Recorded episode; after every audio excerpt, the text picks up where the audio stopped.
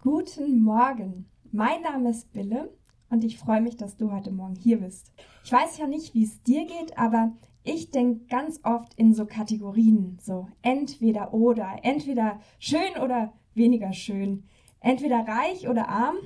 Und es gibt Situationen, da reicht das manchmal nicht. Zum Beispiel in diesem Fall. Was kannst du auf diesem Bild sehen? Ich denke, der eine oder andere kennt dieses Bild. Es gibt eine junge und eine alte Frau. Und wir feiern heute Ewigkeitssonntag. Das ist der letzte Sonntag im evangelischen Kirchenjahr. Und da stellt sich natürlich auch die Frage nach dem Himmel. Gibt es da auch nur entweder oder oder vielleicht auch sowohl als auch? Ich bin gespannt auf die Predigt und die hält uns heute einer, auf dessen Bart wäre selbst der Weihnachtsmann vermutlich eifersüchtig. Der hat mehr wunderbare Kinder, als ich Arme habe. Und er ist zu einem Überfluss auch noch einer der Pastoren in unserer Gemeinde. Nati, wir freuen uns auf die Predigt. Aber bevor es soweit ist, möchte ich mit euch gemeinsam beten und Gott einladen.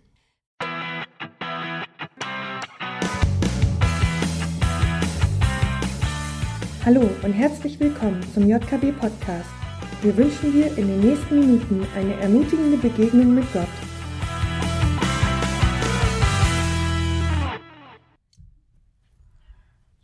Ja, einen wunderschönen guten Morgen. Ich bin Nathanael, einer der Pastoren, der Mann, der dem Weihnachtsmann Konkurrenz macht. Danke für die charmante Einleitung. Ähm, uh, gerne wieder.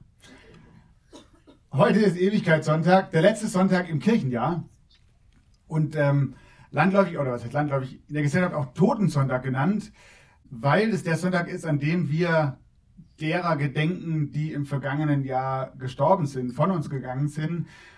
Und als junger Mensch, als Teenager, ich bin immer noch jung, als Teenager habe ich im, in einem äh, äh Kirchenchor, äh, Posaunenchor gespielt. Und da war das so, dass wir am Totensonntag immer auf, auf den Friedhof haben dort gespielt. Es war irgendwie spooky, so zwischen den Gräbern zu spielen. Aber es hat mir auch immer wieder eines klar gemacht und ich glaube, es ist auch ein Teil des Totensonntags. Es geht ja nicht immer so weiter mit uns. Einer der Bibel, einer der Psalmisten im Alten Testament sagt, Gott lehrt uns bedenken, dass wir sterben müssen, auf dass wir klug werden. Es ist nicht nur ein Tag, an dem wir irgendwie nach hinten denken, wer ist alles von uns gegangen, sondern auch innehalten und sagen, wie ist es eigentlich mit mir? Und da kommt die Perspektive Ewigkeit rein, Zumindest für die, die glauben. Deswegen ist Ewigkeitssonntag, ähm, glaube ich, das, worum es heute gehen soll. Ewigkeitssonntag. Und in der Kirche wurde dann in den letzten Sonntagen ganz viel über Tod und über Gericht und über ewiges Leben geredet. Und ich dachte, ich rede heute mit euch über den Himmel. Und weil man über den Himmel ewig reden könnte, und es ja keiner will, möchte ich einen Aspekt rausgreifen, den ich unglaublich zentral und wichtig finde, wenn es um den Himmel geht. Und dazu brauche ich einmal dieses wunderschöne, wenn es irgendwann kommt, dieses wunderschöne Bild, das Bille euch schon gezeigt hat. Ein, äh, ein Kippbild ähm, oder Fixierbild, es geht ja nicht um die Frage, übrigens eines der bekanntesten dieser Kippbilder. Die Frage ist ja nicht, äh, ob du was sehen kannst, sondern die Frage ist, was du sehen kannst. Und die Frage ist auch nicht nur, ob du eine Sache sehen kannst, oder ob, sondern ob du zwei Dinge sehen kannst. Bei der Erfindung dieser Bilder war das in der Zeit, es ging zum einen natürlich um Spaß, so haha, man kann zwei Dinge sehen, spooky, aber das ist in der Zeit entstanden, als man noch nicht so wirklich öffentlich Dinge auch kritisieren durfte, gesellschaftlich, ohne dafür gestraft zu werden. Und dann gab es ein paar äh, Zeichner, die haben gesagt, nee, das haben wir ja gar nicht gemalt, wir haben das andere gemalt. Und es, wurden, es sind Bilder entstanden, die, die zwei Dinge gezeigt haben. Aber wer nur eins gesehen hat, der hat es nicht kapiert. Also das Wichtige bei den Bildern ist, damit sie ihren Sinn bekommen, ich muss beides sehen. Also auf diesem Bild, wer sieht eine alte Frau zuerst, immer wenn er das Bild sieht? Okay, Hände genug. Wer sieht eine junge Frau? Ich habe mal gehört, es gibt da irgendwie Statistiken, warum man das so sieht, ist ja auch egal. Ähm, ihr seid alle noch jung. Seht ihr auch beides? Ja. Ha, das ist gut. Ich möchte mit euch heute Morgen über den Himmel als Fixierbild, als Kippbild reden. Ich glaube, der Himmel hat zwei Seiten und es ist wie bei diesem Kippbild, wenn du nur eines siehst, dann siehst du nicht alles, dann siehst du es nicht komplett. Es braucht beide Seiten. Was sind die beiden Seiten des Himmels? Das eine ist, der Himmel ist schon jetzt. Der Himmel ist schon jetzt. Und das zweite ist, der Himmel ist noch nicht. Das heißt, zum einen liegt der Himmel irgendwie, ist es eine Sache, die liegt in der Zukunft. Und auf der anderen Seite ist der Himmel etwas, das schon gegenwärtig ist.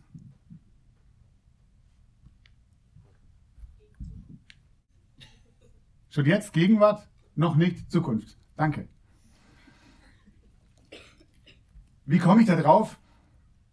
Als Jesus gelebt hat, hat er immer genau wieder darüber gesprochen und die Leute waren irgendwie irritiert. Jesus hat zum Beispiel zum einen gesagt, in Matthäus 12, 28, wenn ich die Dämonen nun aber nicht mit der Hilfe von Gottes Geist austreibe, nein, wenn ich die Dämonen nun aber mit der Hilfe von Gottes Geist austreibe, dann ist doch das Reich Gottes zu euch gekommen.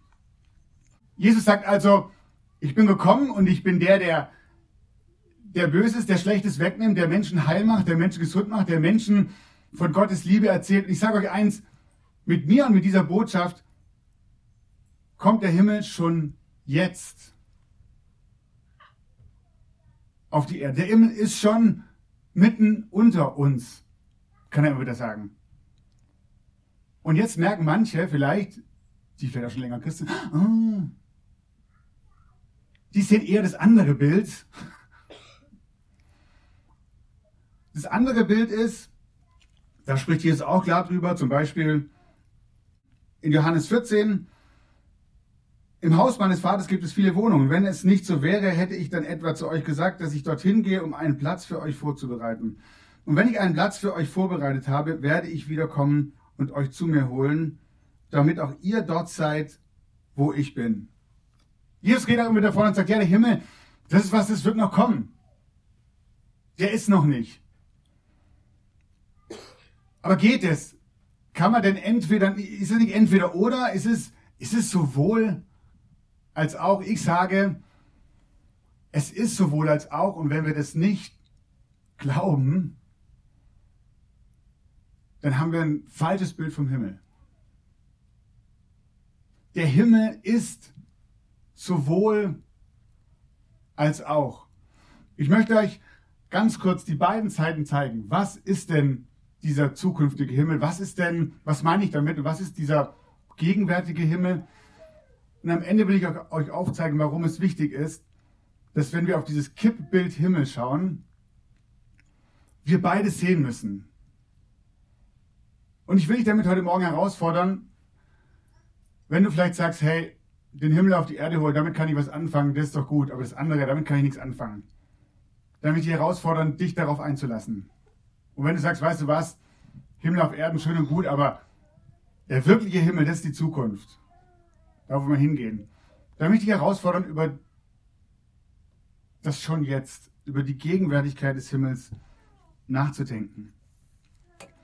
Am stärksten wird dieses Bild, dieses Kippbild von schon jetzt und noch nicht wahrscheinlich in der zentralen Geschichte der Bibel im Tod bzw. in der Auferstehung von Jesus.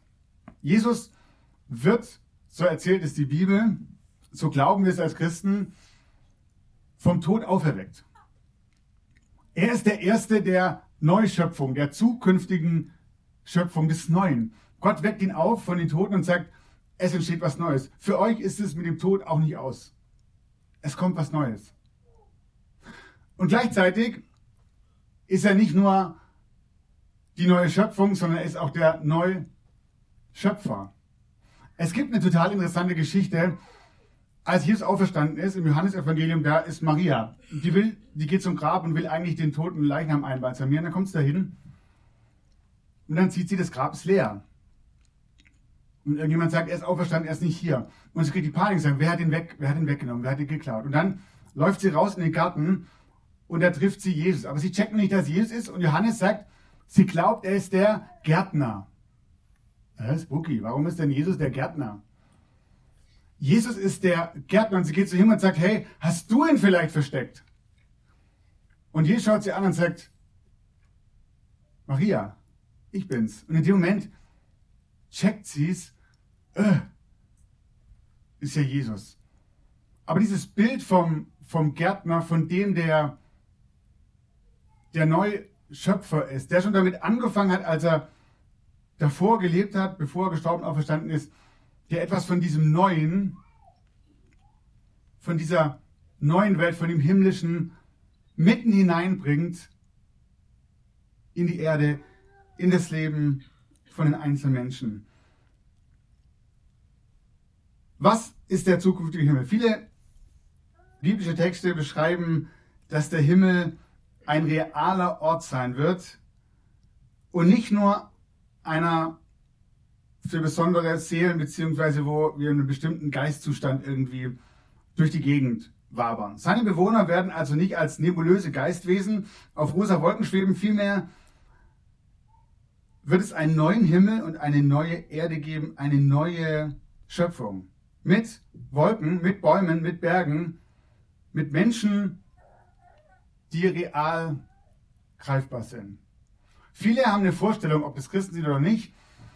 Die sagen, ja, es geht schon irgendwie weiter danach. Ich lebe in meinen Verwandten weiter. Ich sitze auf irgendeinem Stern und ich gucke zu. Ich bin irgendwie so Geist oder irgendwas, aber ich, es geht weiter.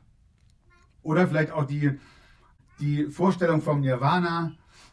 Das Individuum geht auf und erlischt irgendwann. Das ist interessant, wenn man die Bibel schaut. Die Bibel spricht von einer konkreten leiblichen Auferstehung. Also schließlich ist Jesus selber als der erste leiblich auferstanden und die Menschen haben ihn gesehen, sogar seine Nägelmale, also da, wo er ans Kreuz geschlagen wurde, war noch sichtbar. Trotzdem wird der neue Körper auch völlig neue Eigenschaften haben. Es wird ein vollkommener Körper sein, unverweslich, völlig verwandelt. Die Elemente der Vergänglichkeit, die werden fehlen. Es wird kein Tod mehr geben, nichts, das diesen Körper einschränkt. Er wird vor Kraftstrahlen nicht altern, nicht kranken. Es wird Apotheken im Himmel nicht geben in der zukünftigen Welt. Es wird keine Krankenhäuser geben. Weil der neue Mensch das nicht mehr braucht. Am Anfang der Bibel wird von der Erschaffung einer Welt, die sehr gut war, berichtet. Und im letzten Kapitel geht es darum, wie diese Schöpfung wieder erneuert wird. Damit schließt sich ein Kreis der Geschichte. Es gibt einen ursprünglichen Plan mit der Schöpfung. Gott gibt seinen ursprünglichen Plan mit der Schöpfung nicht einfach auf. Viele denken, ja, das ist alles Käse und Gott macht einfach was Neues. Und das Alte, ähm, das geht kaputt. Kein Wunder, Gott bezeichnet seine Schöpfung doch ursprünglich als sehr gut. Es gibt für Gott keinen Grund, die Grundidee der Schöpfung zu entsorgen. Gott wird die Schöpfung wieder in ihren ursprünglichen Zustand versetzen und zu ihrem ursprünglichen Zweck zurückführen. Der Himmel, das ist meine Überzeugung, der Himmel wird mehr mit unserer jetzigen Erde zu tun haben, als wir das vielleicht manchmal glauben oder denken. Der Himmel ist sowas ganz oft Abstraktes, irgendwie ein Ort, der, der so unvorstellbar ist. Ich glaube, der Himmel wird alles andere als langweilig sein. Kein eintöniges Harfespielen auf Wolken und so. Die Auferstanden werden auch nicht ausschließlich vom, vom Thron Gottes stehen und tagelang Halleluja singen und irgendwie in einer goldenen Stadt leben, äh, die total kalt ist und, und, uh, und sich auch noch darüber freuen müssen. Der Himmel wird uns vertraut sein. Wir werden vieles tun, was wir hier auf Erden tun. nur mit positiven Vorzeichen, ganz ohne die Auswirkung der Trennung von Gott. Er selber wird unter Menschen wohnen, wir werden uns dort zutiefst zu Hause fühlen. Es wird kein Ort sein, an den wir kommen und, und an dem wir fremd sind, sondern es wird ein Ort sein, an dem wir nach Hause kommen. Wir werden Luft zum Atmen haben, Früchte zum Essen, wir werden zusammen essen und trinken, wir werden eine umwerfende, schöne Schöpfung erleben, ohne Leid, genügend zu essen, ungehinderte Freundschaft mit Gott, sinnvolle Aufgaben. Es wird Berge zum Wandern geben, Instrumente zum Musizieren, es wird Feste zum Feiern, es wird Bühnen zum Tanzen und vieles mehr geben. Somit wird der Himmel unendliche Möglichkeiten bieten, sinnvolle Momente zu erleben. Was ist der Unterschied, der große Unterschied zur Erde? Zum einen, es wird, es wird kein Leid und es wird nichts Vergängliches mehr geben, aber vor allem mit allem, was wir tun werden, werden wir Gott die Ehre geben. Was macht den neuen Himmel zutiefst aus? Es ist kein Ego-Trip. Es geht nicht in erster Linie um mich und was ich aus dieser Erde rausholen kann. Und es wird darum gehen, dass Gott das Zentrum ist wieder. Die Beziehung zu Gott das Zentrum sein wird. Mit allem, was wir tun, werden wir Gott die Ehre geben. Der Himmel wird auf ewige Zeit eine Folge stimmiger Momente sein. Wir werden die Person sein, die Gott uns, die Gott schon immer in mir gesehen hat, in dir gesehen hat. Wenn du glaubst, dass Jesus für dich am Kreuz gestorben ist, wenn Jesus deine Sünden vergeben hat, wenn Jesus diesen Weg freigemacht hat, wenn Jesus der Zugang zum Himmel ist, hey, dann bist du Mittenbewohner dieser neuen Schöpfung, dieser neuen Welt. Ich glaube, so einfach ist es. Mit der Beschreibung des zukünftigen Himmels gibt Gott uns eine klare Vision davon, wie die Dinge eigentlich laufen könnten, beziehungsweise einmal wieder laufen werden. Gott sagt, so habe ich es mir gedacht. Und mein großer Wunsch ist, so wird es wieder sein. Und das Wissen um diese hoffnungsvolle Zukunft bewahrt mich doch auch davor, dass ich in meinem kurzen Leben hier auf der Erde, dass irgendwie alles glatt gehen muss, dass ich versuche, jedes Leid zu umkurven.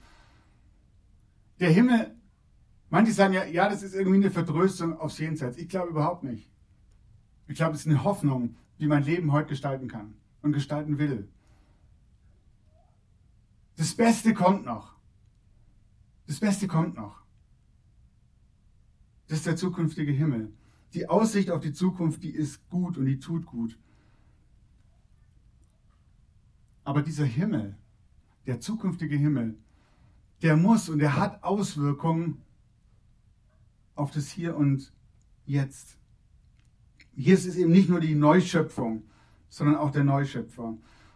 Und als Neuschöpfer lädt er uns ein, heute schon den Himmel auf die Erde zu bringen. Wenn du anfängst, Jesus zu vertrauen, wenn du sein Angebot der Neuschöpfung annimmst, dann wirst du erleben, wie Gott zum einen dich heute schon verändert, indem er Hoffnung, Liebe, Vergebung in dein Leben bringt und seine neue Welt erstmal anfängt in dir zu wachsen. Aber es ist noch mehr. Gott möchte durch dich seinen Himmel schon jetzt, hier und heute sichtbar machen.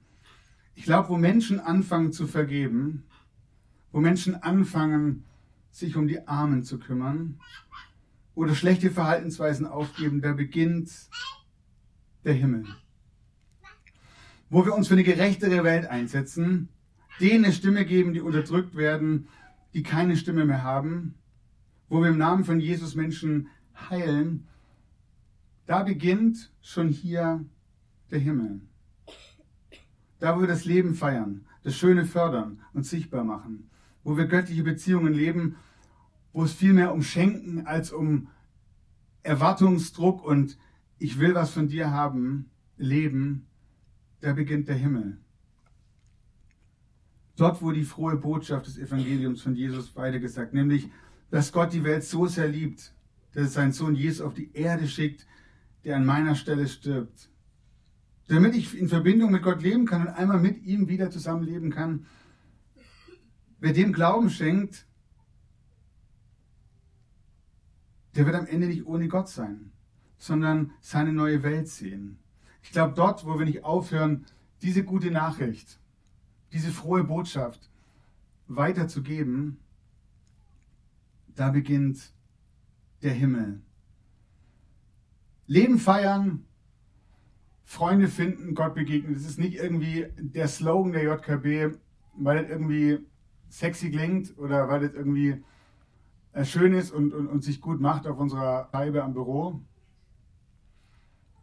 sondern weil wir zutiefst glauben, dass die JKB ein Ort sein kann und ein Ort sein soll, wo ein Stück Himmel auf die Erde kommt. Ja, ich weiß, in aller all seiner Unvollkommenheit und Bruchstückhaftigkeit.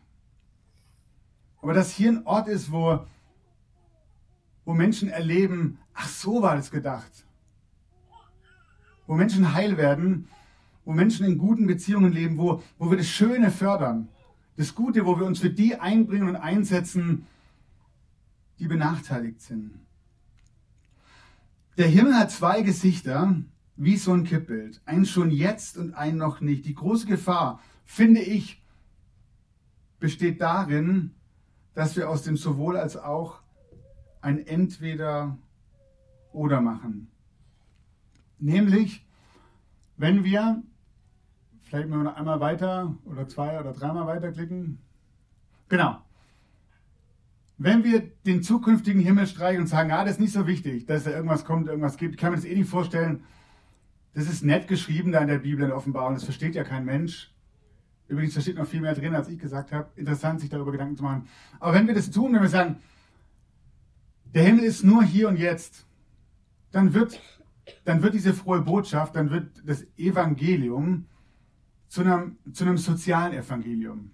Dann war Jesus, hey, dann war Jesus ein guter Weltverbesserer. Dann war er ein guter Mensch, von dem wir ganz viel lernen können. Und dann können wir mit ganz viel Anstrengung doch die Erde, äh, den Himmel auf die Erde bringen. Dann können wir uns doch ganz stark bemühen. Aber das ist alles. Und was bleibt ist offene Hoffnungslosigkeit, wo wir merken, es, es funktioniert nicht. Auf der anderen Seite, wenn wir, wenn wir dieses Gegenwärtige rausstreichen, dann entsteht, was in der Kirchengeschichte immer wieder passiert ist. Dann, dann haben wir auf der einen Seite die böse Welt, die ist ganz schlecht.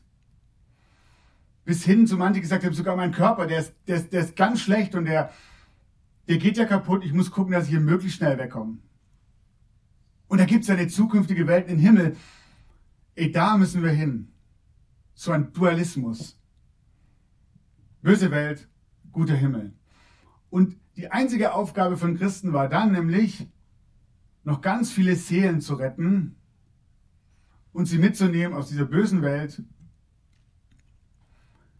in eine neue Welt.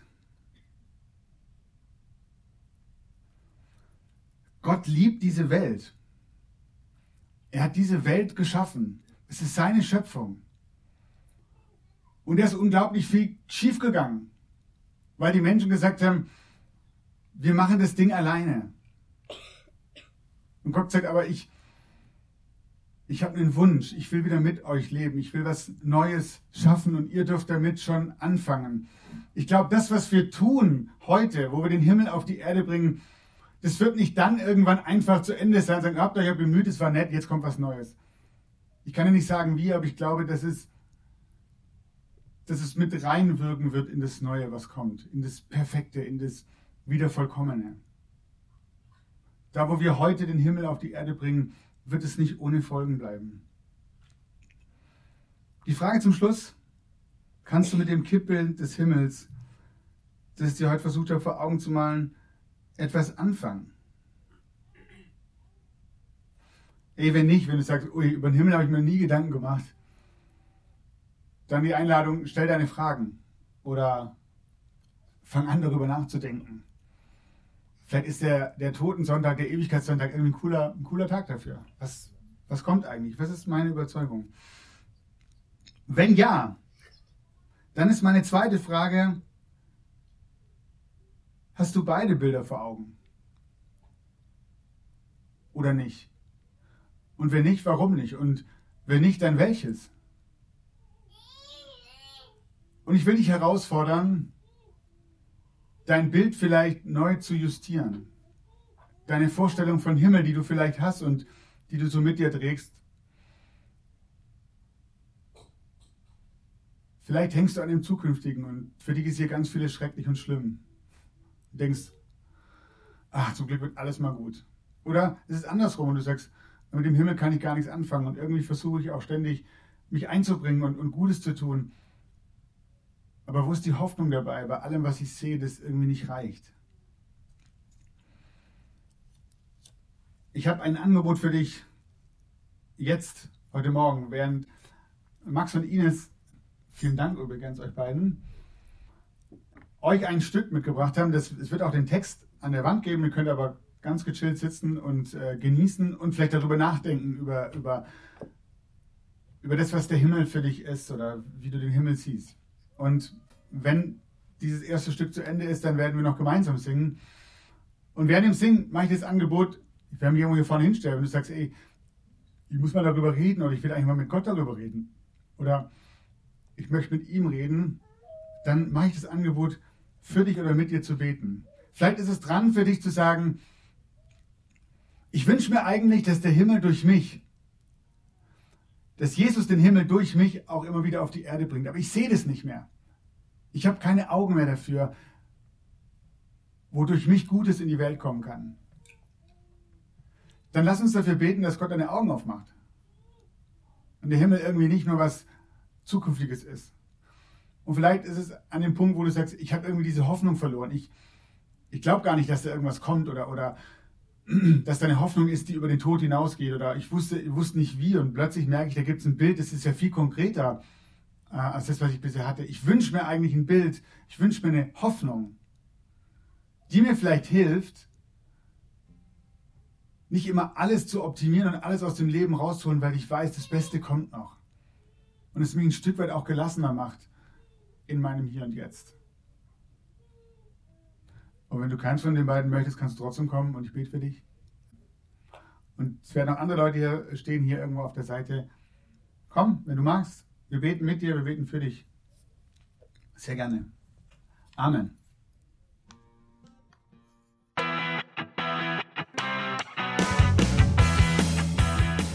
Wir hoffen, dass dir dieser Podcast weitergeholfen hat und du eine spannende Begegnung mit Gott hattest. Falls du mehr über die JKB Treptow oder den Glauben erfahren möchtest, kannst du uns gerne unter jkb-treptow.de besuchen oder eine Mail an info at jkb-treptow.de schreiben. Tschüss und bis zum nächsten Mal.